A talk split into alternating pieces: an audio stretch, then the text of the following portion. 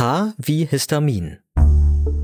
Mit Histamin ist ein Botenstoff gemeint, der bei ganz vielen Abläufen in unserem Körper eine Rolle spielt. Zum Beispiel bei allergischen Reaktionen oder auch dabei, dass Magensäure hergestellt werden kann oder dass kleine Blutgefäße weiter werden. Unser Körper kann das Histamin selbst bilden und man findet es dann beispielsweise in der Haut, in der Lunge, in Magen-Darm und im Gehirn. Aber wir können Histamin auch zu uns nehmen, wenn wir was essen. Was regelt Histamin genau? Also ich nehme jetzt mal das Beispiel Blutgefäße. Die sind sowas wie Röhren oder Bahnen im Körper, unterschiedlich groß, durch die das Blut fließt. Und da beeinflusst das Histamin, wie weit oder eng diese Blutgefäße sind. Das ist wichtig, damit der Körper den Blutdruck regeln kann.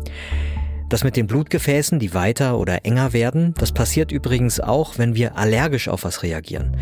Da macht das Histamin kleine Blutgefäße, etwa in der Haut, nämlich weit, damit sogenannte Abwehrzellen schneller durch den Körper kommen. Unnötigerweise muss man da leider sagen, denn bei einer Allergie springt unsere Körperabwehr an, obwohl uns eigentlich gar nichts Gefährliches droht.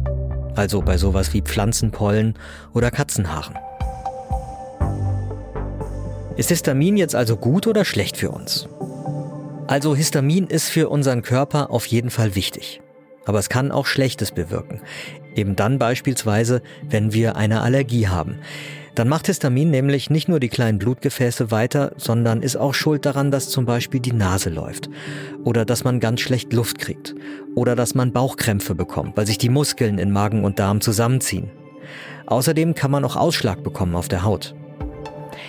Einige Menschen glauben, dass sie das Histamin selbst nicht vertragen weil das ist ja in manchen Lebensmitteln drin, zum Beispiel in bestimmten Käsesorten, in Wein, in Kakao oder auch in Sauerkraut. Wenn das wirklich so ist, dann spricht man von einer Histaminunverträglichkeit.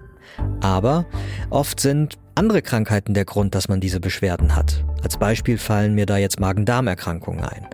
Darum ist es wichtig, wenn ihr Beschwerden habt, dann geht zum Arzt oder zur Ärztin am besten. Die versuchen dann herauszufinden, ob ihr wirklich eine Histaminunverträglichkeit habt oder ob es da vielleicht einen anderen Grund gibt. Und Arzt oder Ärztin, die können euch dann auch sagen, wie man eure Beschwerden am besten lindern kann.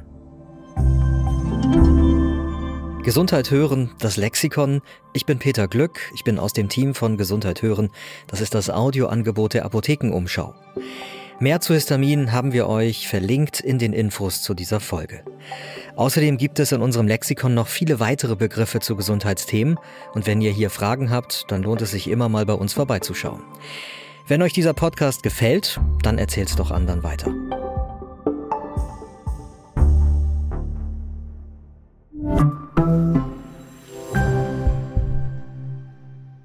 Übrigens, wenn man seekrank wird, dann kann da auch das Histamin eine Rolle spielen. Das hat ein Arzt aus Österreich herausgefunden. Und deswegen kann es vor der nächsten Schiffsreise mit ordentlich Seegang zum Beispiel sinnvoll sein, nicht zu histaminreich zu essen.